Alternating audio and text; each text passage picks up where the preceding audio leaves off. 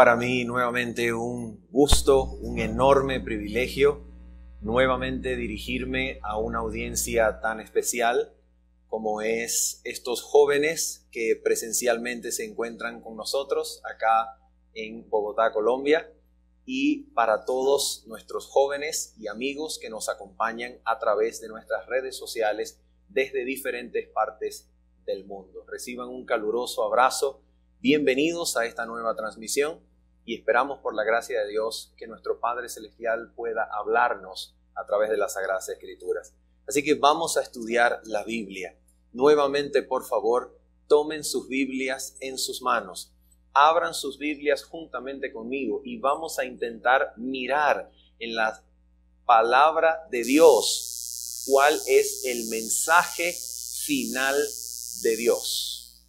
Así se titula nuestro tema y esa es nuestra tarea en esta ocasión. Así que voy a pedirles, por favor, antes de abrir sus Biblias, inclinemos nuevamente nuestros rostros y vamos a orar. Nuestro Padre Celestial, por nosotros mismos somos totalmente incapaces de comprender la bendita revelación de Cristo Jesús. Pero queremos, Señor, pedirte que cumplas en esta hora tu bendita promesa, Señor, de enviar tu Santo Espíritu para que auxilie nuestras mentes y corazones y podamos contemplar a Cristo en tu palabra, Señor. Y al mirarlo exaltado delante de nuestros ojos, podamos ser transformados por su divino poder, Señor. Te lo pedimos y lo agradecemos en el nombre de Cristo Jesús. Amén. Por favor, hablan sus Biblias conmigo en el libro de Apocalipsis y vamos a situarnos específicamente en el capítulo número 14. Apocalipsis capítulo número 14. Y vamos a leer, por favor, vamos a leer lo que podría bien constituir en el libro de Apocalipsis como una de las más claras descripciones de Cristo viniendo a la tierra en su segunda venida. Apocalipsis no tiene tantas descripciones de Cristo viniendo en las nubes. Apocalipsis capítulo 14 contiene quizá la más clara de ellas y lo encontramos a partir del versículo número 14. Apocalipsis capítulo 14, versículo 14. Miren cómo la Biblia describe la venida de Cristo en las nubes de los cielos. Dice así la palabra del Señor. Miré y he aquí una nube blanca y sobre la nube uno sentado semejante al Hijo del Hombre, que tenía en la cabeza una corona de oro y en la mano una hoz aguda. Cristo viniendo a la tierra. La pregunta es, ¿qué es exactamente lo que se encuentra inmediatamente antes del versículo.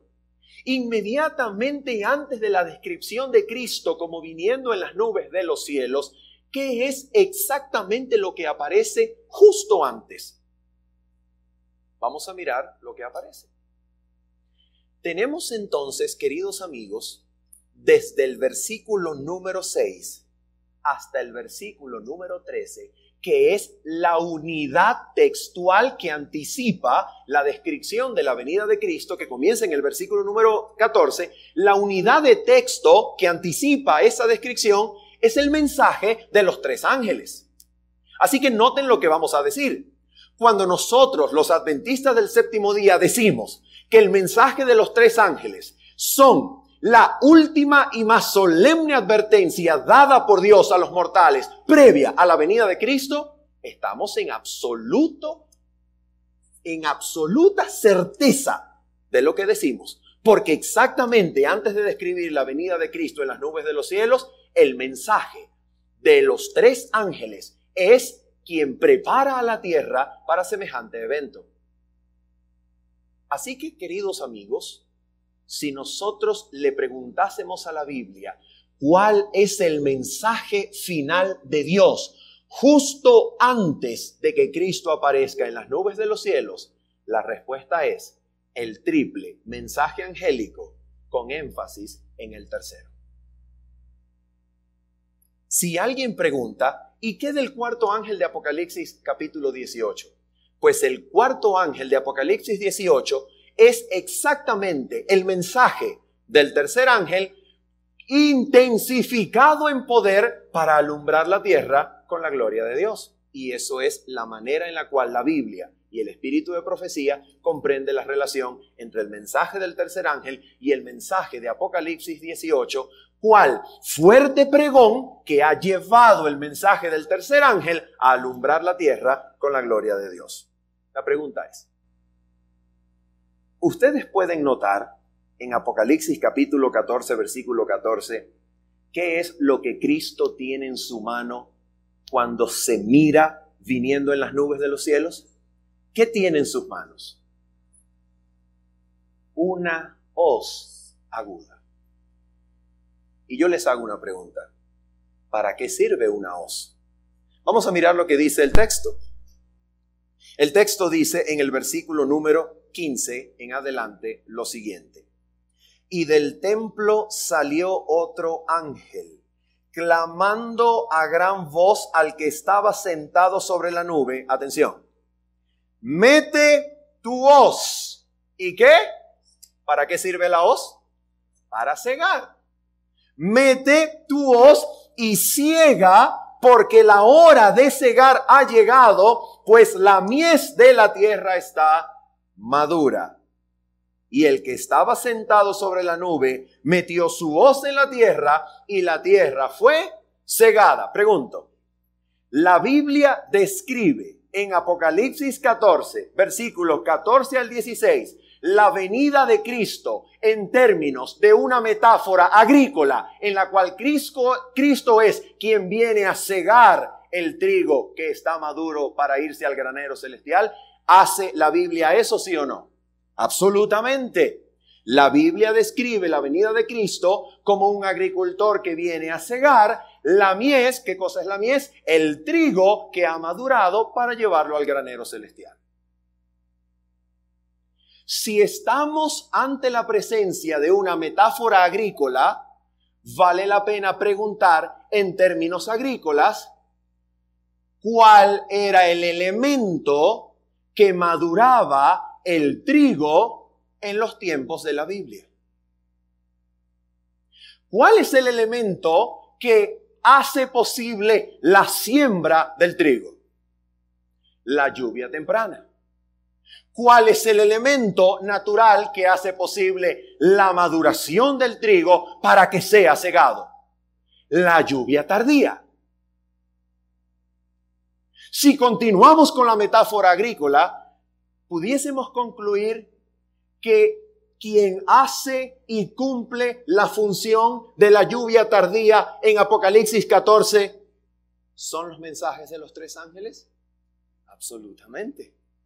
Los mensajes de los tres ángeles representan la lluvia tardía en su función de preparar el trigo y madurarlo para que esté listo a ser cegado y llevado al granero celestial el mensaje del tercer ángel. Por esa razón se compara en el espíritu de profecía con la lluvia tardía en su comienzo que ha de descender en abundantes raudales cuando la gloria de Dios en el ángel de Apocalipsis 18 alumbre la tierra con su gloria. En pocas palabras, la Biblia y el espíritu de profecía enseñan que el mensaje del tercer ángel es el comienzo de la lluvia tardía. Y el derramamiento de la lluvia tardía no es otra cosa que el mensaje del tercer ángel llevado a fuerte pregón por el cuarto ángel de Apocalipsis 18. ¿Creen ustedes que es casualidad que el espíritu de profecía, hablando del ángel de Apocalipsis 18, lo compare con el derramamiento de la lluvia tardía y el fuerte pregón? ¿Y creen que es casualidad que el espíritu de profecía diga de este cuarto ángel que es el mensaje del tercer ángel y intensificado para alumbrar la tierra con la gloria de Dios. No, no es casualidad. El espíritu de profecía estaba absolutamente fundamentado en las sagradas escrituras. Y cuando dice y compara el mensaje del tercer ángel con el comienzo de la lluvia tardía y el fuerte pregón como el mismo mensaje del tercer ángel llevado a alumbrar toda la tierra con la gloria de Dios, estamos en sólidos fundamentos bíblicos. Pues en el libro de Apocalipsis, quien cumple la función agrícola de madurar el trigo para estar listo a ser cegado y llevado al granero celestial, es el mensaje del tercer ángel. ¿Quisieran ustedes ver otro argumento bíblico para apoyar semejante conclusión? Vamos a mirar. Por favor, abran sus Biblias rápidamente en el libro del profeta Joel. Libro del profeta Joel, dejen por favor su marcador de Biblias en el libro de Apocalipsis y acompáñenme al libro del profeta Joel. ¿En qué parte del Antiguo Testamento se encuentra la promesa más clara del derramamiento de la lluvia tardía antes de la venida del Señor? La manera más clara de hallarlo es leer el capítulo 2 del profeta Joel. En el capítulo número 2 del profeta Joel se encuentra el texto bíblico que el apóstol Pedro utilizó para responder a quienes acusaban a los apóstoles de borrachos y decirles, no señor, estos hombres que vosotros veis y oís no están borrachos, porque apenas es la hora tercera del día. Ellos están recibiendo la lluvia de la que habló el profeta Joel. Aquí está el texto. Vamos a leerlo. Pedro lo aplica para la lluvia temprana y exactamente aplica tanto para la temprana como para la tardía. Noten lo que dice el texto en Joel capítulo número 2, versículo 28 al 32. Vamos a intentar resumir el pasaje en tres elementos principales. Número uno, versículos 28 al 29. Y después de esto derramaré mi espíritu sobre toda carne, y profetizarán vuestros hijos y vuestras hijas. Vuestros ancianos soñarán sueños, y vuestros jóvenes verán visiones. Y también sobre los siervos y sobre las siervas derramaré mi espíritu en aquellos días primer elemento del pasaje, que va desde el versículo 28 al versículo 32. Primer elemento del pasaje, se promete derramamiento abundante del Espíritu Santo sobre toda carne. Segundo elemento del pasaje, versículo 20, perdón, versículo 30 al versículo 31. Segundo elemento, y daré prodigios en el cielo y en la tierra sangre y fuego y columnas de humo. El sol se convertirá en tinieblas y la luna en sangre antes que venga el día grande y espantoso de Jehová. Segundo elemento del pasaje. Se promete prodigios celestes y terrestres. Señales físicas, naturales, en los cielos y en la tierra. Tercer elemento del pasaje versículo 32. Y todo aquel que invoque, el, que invocare el nombre de Jehová será salvo, porque en el monte de Sión y en Jerusalén habrá salvación, como ha dicho Jehová, y entre el remanente, el cual él habrá llamado. ¿Cómo podríamos resumir el tercer elemento del pasaje? Tenemos una invocación del nombre del Señor en el monte de Sión y salvación para el remanente de Israel tres elementos que contiene el pasaje. Número uno, derramamiento del Espíritu Santo para toda carne. Número dos, señales, prodigios naturales en los cielos y en la tierra. Tercer elemento del pasaje, invocación del nombre de Jehová en el monte de Sión y salvación para el remanente de Israel. Les una pregunta. ¿Ustedes creen que el libro de Apocalipsis está bien estructurado para citar y estructurarse, arreglarse conforme a las profecías del Antiguo Testamento? Oh, sí. Noten ustedes esto. Los únicos dos capítulos del libro de Apocalipsis donde aparece el número del remanente, 144 mil, es Apocalipsis 7 y Apocalipsis 14. ¿Qué cosa los une? ¿Quieren verlo? Vamos a Apocalipsis capítulo 6. Apocalipsis capítulo número 6. Recuerden los tres elementos del profeta Joel. en la promesa del derramamiento del Espíritu. ¿Qué cosa los une? Vamos a mirar. Apocalipsis capítulo número 6. Y vamos a leer, por favor, el comienzo del sexto sello. Mira lo que dice. Apocalipsis capítulo 6, versículo 12 hasta el versículo 17. Mira lo que dice rápidamente. Miré cuando abrió el sexto sello y he aquí hubo un gran terremoto y el sol se puso negro como tela de silicio y la luna se volvió toda como sangre y las estrellas del cielo cayeron sobre la tierra como la higuera deja caer sus higos cuando es sacudida por un fuerte viento. Y el cielo se desvaneció como un pergamino que se enrolla y todo monte y toda isla se removió de su lugar. Les hago una pregunta. ¿Se parece esto al texto de Joel capítulo 2? Oh, sí. Absolutamente es una clara alusión textual y temática de Joel capítulo 2. ¿En qué elemento del pasaje de Joel? ¿Recuerdan cuál elemento? El segundo elemento, los prodigios celestes y terrestres. Oh, y cuando el sexto sello está por terminar, ¿recuerdan que Joel habla del día grande y espantoso de Jehová? Mira cómo termina el sexto sello y lo que se pregunta al final. Versículo 17. Porque el gran día de su ira ha llegado y ¿quién podrá sostenerse en pie? ¿Cuál es la respuesta a la pregunta? Los 144 mil sellados del capítulo 7. Ahora nota esto. De acuerdo con nuestra división tripartita de Joel capítulo 2 versículos 28 al 32, ¿qué elemento nos hace falta?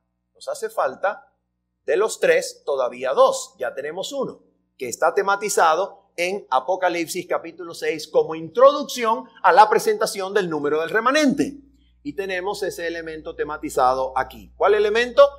Los prodigios y señales naturales en el cielo y en la tierra. Ahora vamos a Apocalipsis capítulo número 14 y vamos a ver la segunda vez en el libro de Apocalipsis que aparece el número del remanente, 144 mil.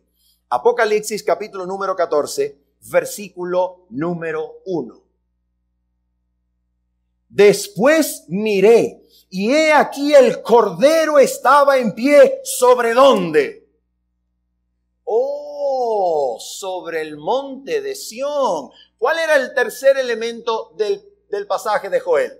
Y habrá salvación en el monte de Sión a todo aquel que invocare mi nombre. Oh, ahora mira lo que pasa. En Apocalipsis capítulo número 14, aparece un grupo de pie junto con el Cordero en el monte de Sión. ¿Y qué es lo que decía Joel que iban a hacer? Invocarían el nombre de Jehová. Pero ahora mira qué pasa con el nombre de Jehová. ¿Dónde aparece? Mira lo que dice el versículo 1. Después miré y aquí el Cordero estaba en pie sobre el monte de Sión y con él 144 mil que tenían el nombre de él y el de su padre escrito en la frente el tercer elemento del pasaje de Joel capítulo número 2. La salvación en el monte de Sión e invocación del nombre de Jehová y salvación para el remanente de Israel. Aquí aparece exactamente, y no es casualidad que aparezca exactamente en el lugar donde el remanente es identificado por número. ¿Y el primer elemento dónde está? Y el derramamiento de la lluvia tardía en el libro de Apocalipsis, ¿dónde aparece?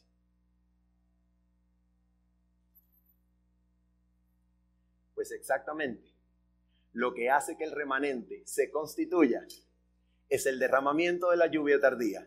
¿Y cuál es el derramamiento de la lluvia tardía en el libro de Apocalipsis? El triple mensaje angélico. El triple mensaje angélico actúa cual función de lluvia tardía que se derrama para preparar y constituir al remanente que estará en pie junto con Cristo, hallando salvación en el monte de Sión. ¿Se dan cuenta? La lluvia tardía de Joel está representada por el triple mensaje angélico con énfasis en el tercero. Por esa razón podemos creer que el derramamiento de la lluvia tardía va de mano a mano, junto con el mensaje del tercer ángel, que crece y crece hasta convertirse en un fuerte pregón, alumbrando la tierra con la gloria de Dios. Si usted quiere el Espíritu de Dios, cual lluvia tardía derramada, pero no quiere aceptar ni creer el mensaje del tercer ángel, usted está esperando una imposibilidad, porque el Espíritu solo se derramará a aquellos que han creído, aceptado, vivido el mensaje del tercer ángel. ¿Y cuál es ese mensaje? Vamos a utilizar fundamento profético para responder esta pregunta. Vamos a mirar nuestra primera cita y vamos a preguntarle a la mensajera del Señor si ella tiene algo que decir con respecto a esto. Dice ella lo siguiente. Escribiendo para la Review and Herald del primero de abril de 1890, la mensajera del Señor dice lo siguiente. Varios me han escrito preguntándome si el mensaje de la justificación por la fe es el mensaje del tercer ángel y he contestado. ¿Por qué creen ustedes que las personas le escribían cartas a la sierva del Señor para indagar si el mensaje del tercer ángel tenía algo que ver con la justificación por la fe? Porque quienes escribían sus cartas como buenos adventistas querían saber cuál es el mensaje para el cual la iglesia fue levantada y cuál es la razón de ser de este pueblo. La razón de ser de este pueblo es la proclamación del mensaje del tercer ángel. ¿Y cuál es ese mensaje para que podamos predicarlo? Y ella responde, y he contestado, es el mensaje del tercer ángel en verdad. ¿Cuál es el mensaje del tercer ángel en verdad? Es la predicación, la proclamación de la justificación por la fe en Cristo Jesús. ¿Y qué cosa es eso? ¿Qué es la justificación por la fe? ¿Acaso Martín Lutero no lo predicó con su voz y escritos que minaron a Europa, dividiendo la iglesia, partiendo la historia del cristianismo en un movimiento renovado, cual iglesia protestante que salió con victoria, con fuerza a expandirse alrededor del mundo? ¿Acaso Martín Lutero ya no lo predicó? Si Martín Lutero lo predicó, ¿cuál es la razón de que Dios levantara a un pueblo para darle la misión de predicar el mensaje del tercer ángel, que es la justificación por la fe? ¿Qué es la justificación por la fe? Noten esto, queridos amigos y hermanos. Una de las cosas más difíciles de entender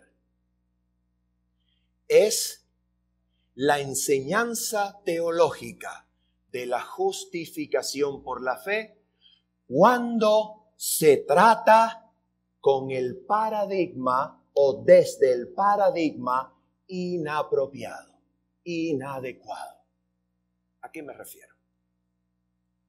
Si usted anteriormente ha oído hablar de la frase justificación por la fe, seguramente usted ha oído del debate eterno, perenne, histórico entre dos posiciones, la posición protestante y la posición católica. La posición protestante exhibe, entiende y enseña la justificación por la fe como una declaración forense, legal, siempre externa al creyente que Dios hace en juicio, donde el pecador es declarado justo, pero al mismo tiempo sigue siendo pecador. Martín Lutero lo resumió con su frase latina, simul justus et peccator, simultáneamente justo y pecador simultáneamente justo corandeo con respecto a Dios, porque Dios lo declaró, simultáneamente pecador en sí mismo y en su naturaleza.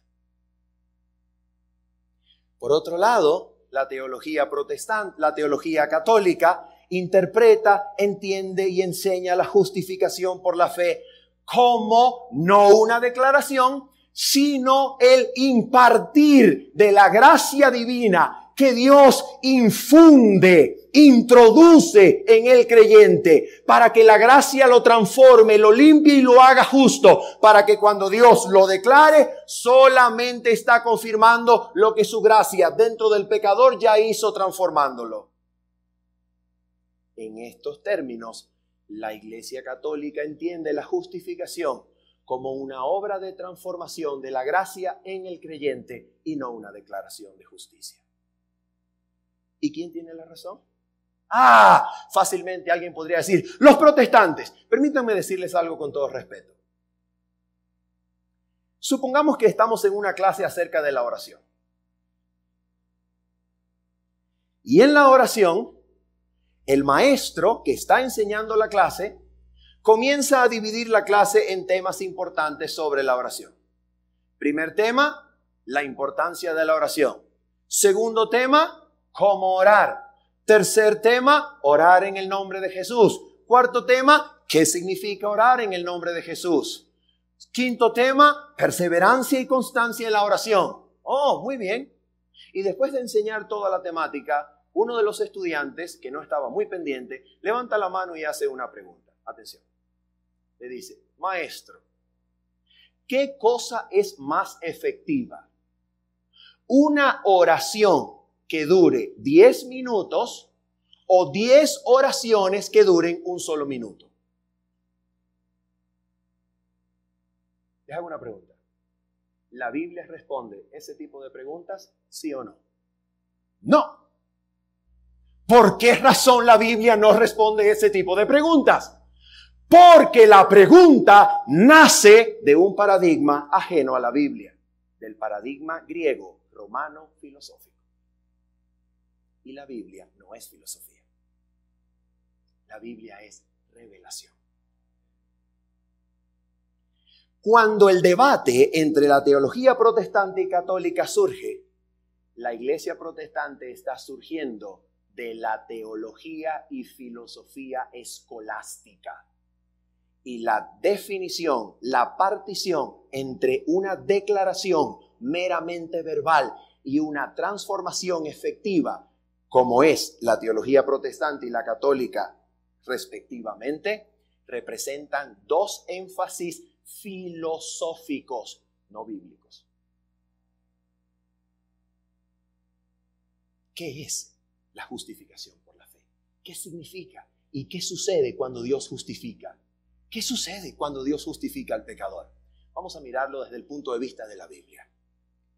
Vamos a mirarlo, por favor, desde el punto de vista de la Biblia y vamos a preguntarle a las Sagradas Escrituras. Si nosotros le preguntamos a la Biblia, ¿cómo podemos entender qué es la justificación por la fe? ¿Dónde deberíamos comenzar? Permítanme decirles que el primer versículo de toda la Biblia, donde se emplea lenguaje explícitamente de justificación por la fe, se encuentra en Génesis capítulo 15, versículo número 6. Y este es el texto fundamental del cual el apóstol Pablo desarrolla su teología de la justificación por la fe. Y ya lo vamos a comprobar. Génesis capítulo número 15.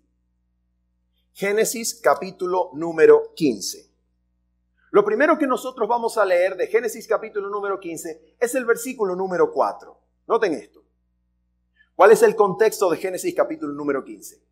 El contexto es que Dios se le aparece a Abraham después de un tiempo y le dice, Abraham, no temas, yo soy tu escudo y soy tu galardón y tu recompensa será sobremanera grande. Abraham ha flaqueado en la fe y tiene un argumento con Dios y le dice, Señor, ¿qué es lo que tú me vas a dar si hasta ahora lo que la descendencia que tengo, lo que tengo, no es ni siquiera mi descendencia. Pues el que me va a heredar ni siquiera es mi hijo. Es este Damasceno llamado Eliezer, que ni siquiera es mi hijo. ¿Qué es lo que me vas a dar? Y Dios le dice a Abraham lo siguiente. Génesis capítulo 16, perdón, Génesis capítulo 15, versículo 4. Luego vino a él palabra de Jehová diciendo, no te heredará este, sino un hijo tuyo será el que te heredará. Y lo llevó fuera y le dijo, mira ahora los cielos y cuenta las estrellas si las puedes contar. Y le dijo, así será tu descendencia. Y ahora viene el primer versículo en todas las Sagradas Escrituras que utiliza, lenguaje explícito de justificación por la fe. Génesis 15, versículo 6. Y creyó a Jehová y le fue contado por justicia. ¿Qué es lo que está sucediendo aquí de acuerdo al apóstol Pablo? ¿Qué está sucediendo con Abraham? Cuando Dios dice, cuando la Biblia dice acerca de Abraham, creyó a Jehová y le fue contado por justicia, ¿qué es lo que según el apóstol Pablo está sucediendo con el patriarca Abraham? ¿Qué está sucediendo? Vamos a hacer una mirada, por favor. Vamos a darle una mirada, dejando nuestras Biblias aquí en Génesis 15. Vamos a darle una mirada breve a Romanos capítulo 4, versículos 1 al 3. Romanos capítulo número 4, por favor. Romanos capítulo número 4, versículos 1 al 3. ¿Qué dice la palabra del Señor que está sucediendo en Génesis capítulo 15? Esto es lo que la palabra del Señor dice que está sucediendo allá. ¿Qué pues diremos que halló Abraham nuestro padre según la carne? Porque si Abraham fue justificado por las obras, tiene de qué gloriarse, pero no para con Dios. Porque ¿qué dice la escritura? Creyó Abraham a Dios y le fue contado por justicia. Pregunto, ¿qué dice Pablo que está sucediendo con Abraham? Pablo dice que Abraham está siendo justificado por la fe. ¿Y dónde leemos que está siendo justificado? En la frase célebre, y creyó a Jehová y le fue contado por justicia. ¿Está siendo justificado? Sí o no. ¿O sí? Pregunto, ¿Abraham está en un juicio? Hay un juez, hay un abogado, hay un acusador y alguien lo defiende para justificarlo. ¿Ese es el contexto de Génesis 15? Absolutamente no. ¿Qué significa eso? Que cuando nosotros damos el primer paso y decimos, ser justificado es que en el día del juicio, ah, estamos entendiendo la justificación en términos de un juicio romano y no en términos de la Biblia. Enseña la Biblia entonces? ¿Saben ustedes que existe solamente un versículo más en toda la Biblia donde la frase le fue contado por justicia aparece una vez más? No aparece en dos textos, ni en tres, ni en cuatro, solamente un versículo más en toda la Biblia que utiliza la frase le fue contado por justicia. ¿Cuál es ese versículo? Salmo 106. Vamos a preguntarle al Salmo 106, ¿qué cosa es esto? Y para entender lo que significa la frase contar por justicia, porque de esto depende nuestra comprensión de la justificación por la fe, vamos entonces a trasladarnos, dejando un dedo allí en Génesis capítulo 15, al Salmo 106. Salmo 106. ¿Qué cosa dice las Sagradas Escrituras acerca del significado de esta célebre y enigmática frase, le fue contado por justicia. El Salmo 106 es un recuento de la historia de Israel en el desierto. Y cuando usted tiene un recuento, lo que usted tiene es que la historia que por primera vez fue contada se vuelve a contar y a analizar en esta ocasión. El Salmo 106 es un recuento, un repaso de la historia de Israel en el desierto. ¿Y en qué historia de Israel en el desierto específicamente se está basando? En el libro de números. Ya lo vamos a comprobar. Salmo 106, versículo 28, comienza diciendo lo siguiente. Se unieron a sí mismo a Baal peor y comieron los sacrificios de los muertos provocaron la ira de Dios con sus obras y se desarrolló la mortandad entre ellos. Entonces se levantó Fineés e hizo juicio y se detuvo la plaga y le fue contado por justicia de generación en generación para siempre. Bingo, el único pasaje de la Biblia, aparte de Génesis 15, donde aparece la frase, le fue contado por justicia. ¿Qué significa la frase? La única manera de entender el significado de esta frase es irnos a la historia original que aparece en números 25 y comparar la manera en que el Salmo 106 recuenta números 25. Vamos a abrir la Biblia en números 25 dejando un dedo en Salmo 106 para leerlo en forma paralela. Dejen un dedo en Salmo 106 y abran sus Biblias en números 25 para leer en forma paralela estos dos textos. Números capítulo 25, versículo número 10. Números capítulo 25, versículo número 10. Leamos, dice así. Entonces Jehová habló a Moisés diciendo, Fineés, hijo de Eleazar, hijo del sacerdote Aarón, ha hecho apartar mi furor de los hijos de Israel, llevado de celo entre ellos, por lo cual yo no he consumido en mi celo a los hijos de Israel. Pregunto, ¿cómo cuenta la historia el Salmo 106? Mira cómo la cuenta. Provocaron la ira de Dios con sus obras y se desarrolló la mortandad entre ellos. Entonces se levantó Finees e hizo juicio y se detuvo la plaga. ¿Es un recuento, sí o no? Absolutamente. Y aquí viene el recuento de la frase, le fue contado por justicia, de generación en generación para siempre. Vamos a ver la historia original. Versículo número 12. Por tanto, diles, he aquí yo establezco mi pacto de paz con él. Y tendrá él y su descendencia después de él el pacto del sacerdocio perpetuo. Como dice el Salmo 106, y le fue contado por justicia de generación en generación para siempre. Conclusión, ser contado por justicia es ser incluido o confirmado en un pacto de Dios. ¿Y Génesis 15? ¿Enseña eso? Mira cómo termina el día de Abraham en Génesis 15. Génesis capítulo 15, versículo 18. ¿Cómo termina el día de Abraham? Génesis capítulo 15, versículo 18. En aquel día hizo Jehová un pacto con Abraham.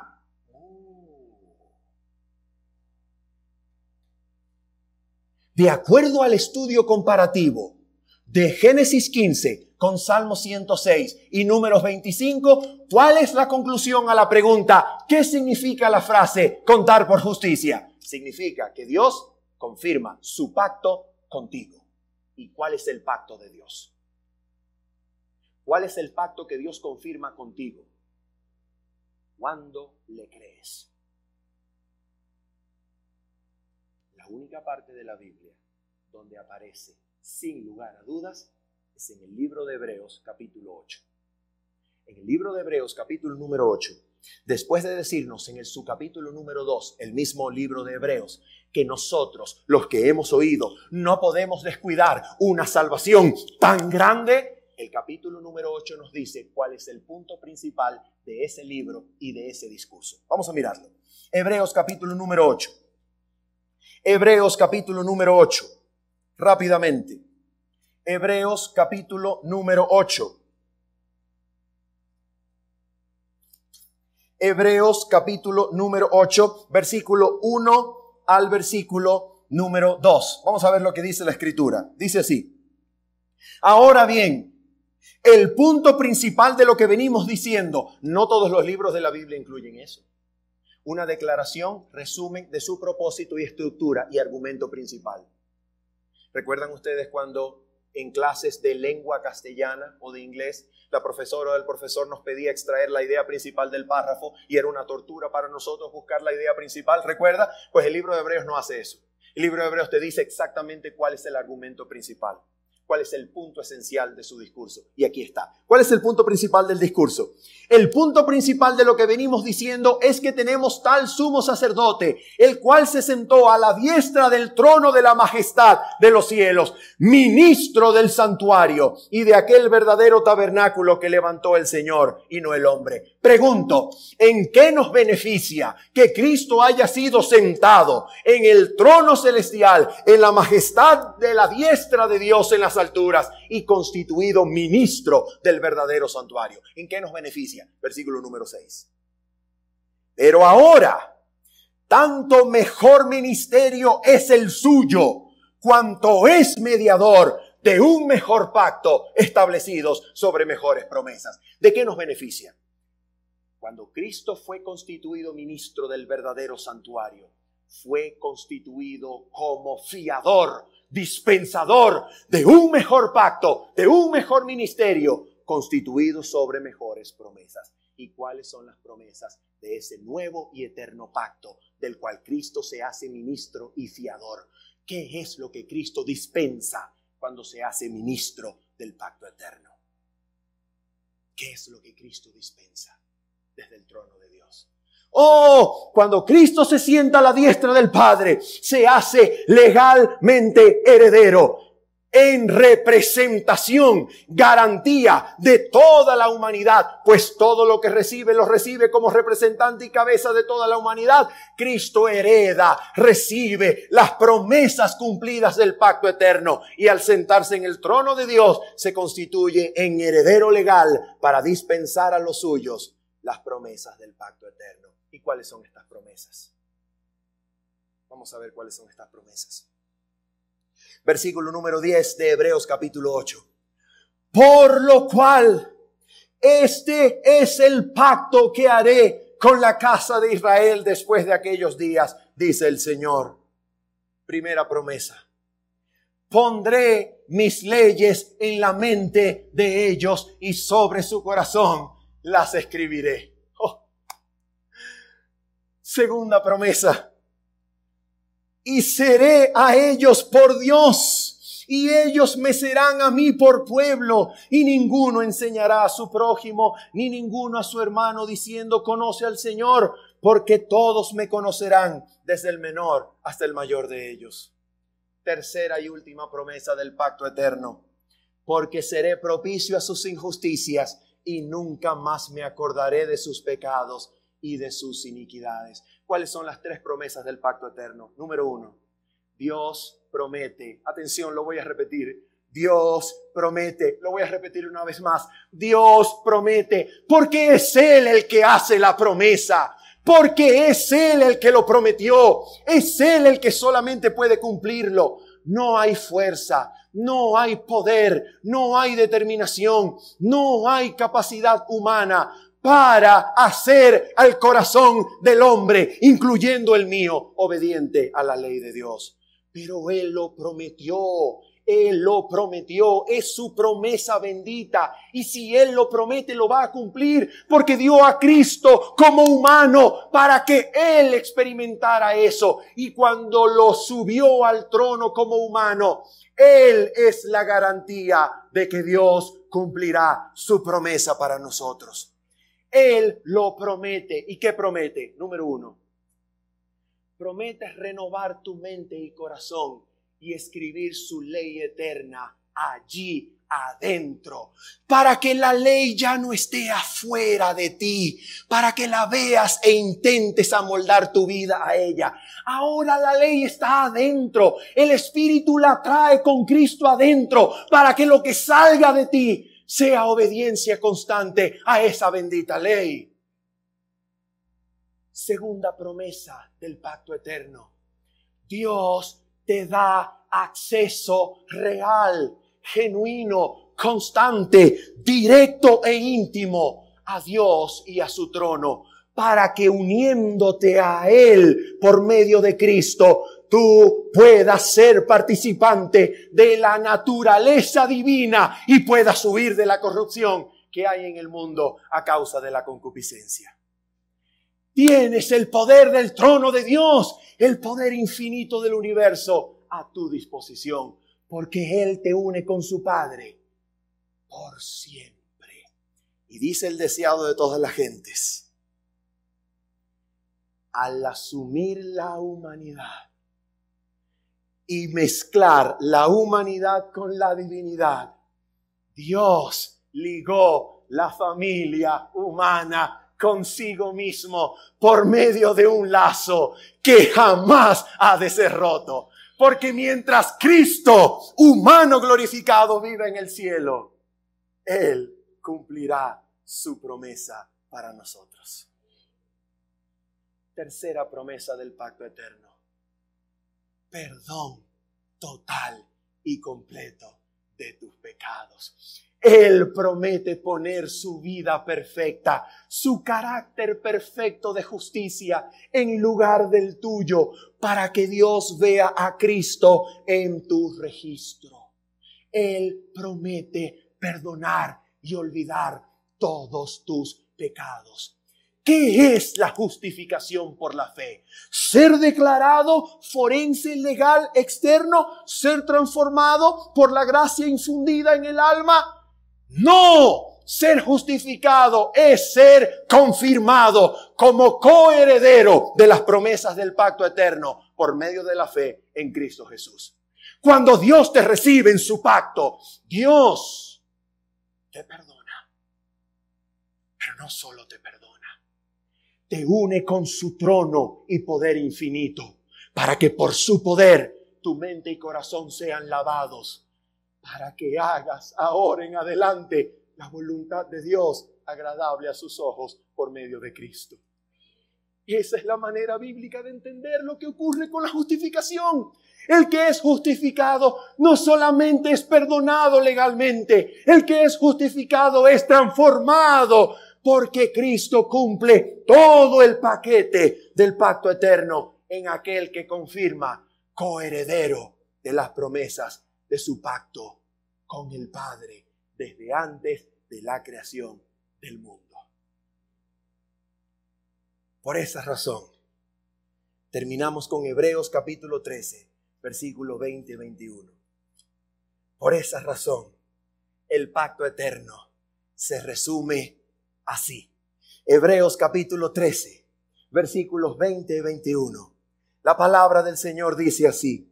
Y el Dios de paz, que resucitó de los muertos a nuestro Señor Jesucristo, el gran pastor de las ovejas, por la sangre del pacto eterno, por la sangre del pacto eterno. ¿Qué hace esa bendita sangre por amor al cielo? ¿Qué hace? Os haga aptos. La palabra griega quiere decir os haga capaces. Que por la sangre del pacto eterno, He can empower you. Eso dice en inglés, Él te dé el poder, te haga hábil, te haga capaz. ¿De qué? De toda obra buena para que hagáis su voluntad. ¿Y cómo llega a ser el humano la voluntad de Dios? Haciendo tú por tus fuerzas. ¿Dice eso el texto? ¿O no? Haciendo tú por tu fuerza de voluntad, haciendo tú por tu disciplina, haciendo tú por tu autodeterminación. ¿Dice eso el texto? No, haciendo Él en vosotros lo que es agradable delante de Él por medio de Jesucristo, al cual sea la gloria por los siglos de los siglos. Todo lo que el Padre quiere ver en ti, lo hace Él por el Cristo viviente que mora en tu alma. Por eso el remanente de Apocalipsis 14, 12 guarda los mandamientos de Dios y la fe de ellos es la fe de Jesús que vive en ellos para perfeccionar su fe y ligarlos al trono de Dios haciéndolos más que vencedores en su lucha con la tentación. ¿Quieres estar firme ante el mundo? Solo necesitas un poder. Y ese poder es Cristo. Cristo morando en el corazón. Cristo viviendo su vida en tu carne. Cristo santificándote. Cristo perdonándote. Cristo uniéndote al trono de Dios para que unido a la majestad infinita puedas vivir su vida en este mundo. Ese es el mensaje del tercer ángel. Padre Celestial, anhelamos, anhelamos recibir las benditas promesas del pacto eterno que estableciste con tu Hijo amado antes de la fundación de este mundo no queremos resistirnos. Queremos ser atraídos por tu divino poder y ligados al trono del poder infinito, Señor, para que allí unidos a ti podamos experimentar la completa seguridad del perdón de nuestros pecados y la completa libertad y victoria sobre el pecado que nos había esclavizado. Únenos contigo, Señor, porque no queremos resistirnos. Justifícanos y danos todas las promesas de tu pacto, porque queremos más y más de Cristo para llegar a ser el remanente de Israel que vence y permanece en pie ante el mundo. En el nombre bendito y santo de Cristo, nuestro amado Redentor, lo agradecemos, lo pedimos. Amén. Esta presentación fue brindada por Audioverse, una página web dedicada a esparcir la palabra de Dios a través de sermones gratuitos y mucho más. Si quisiera saber más de Audioverse o si le gustaría escuchar más sermones, por favor visite www.audioverse.org.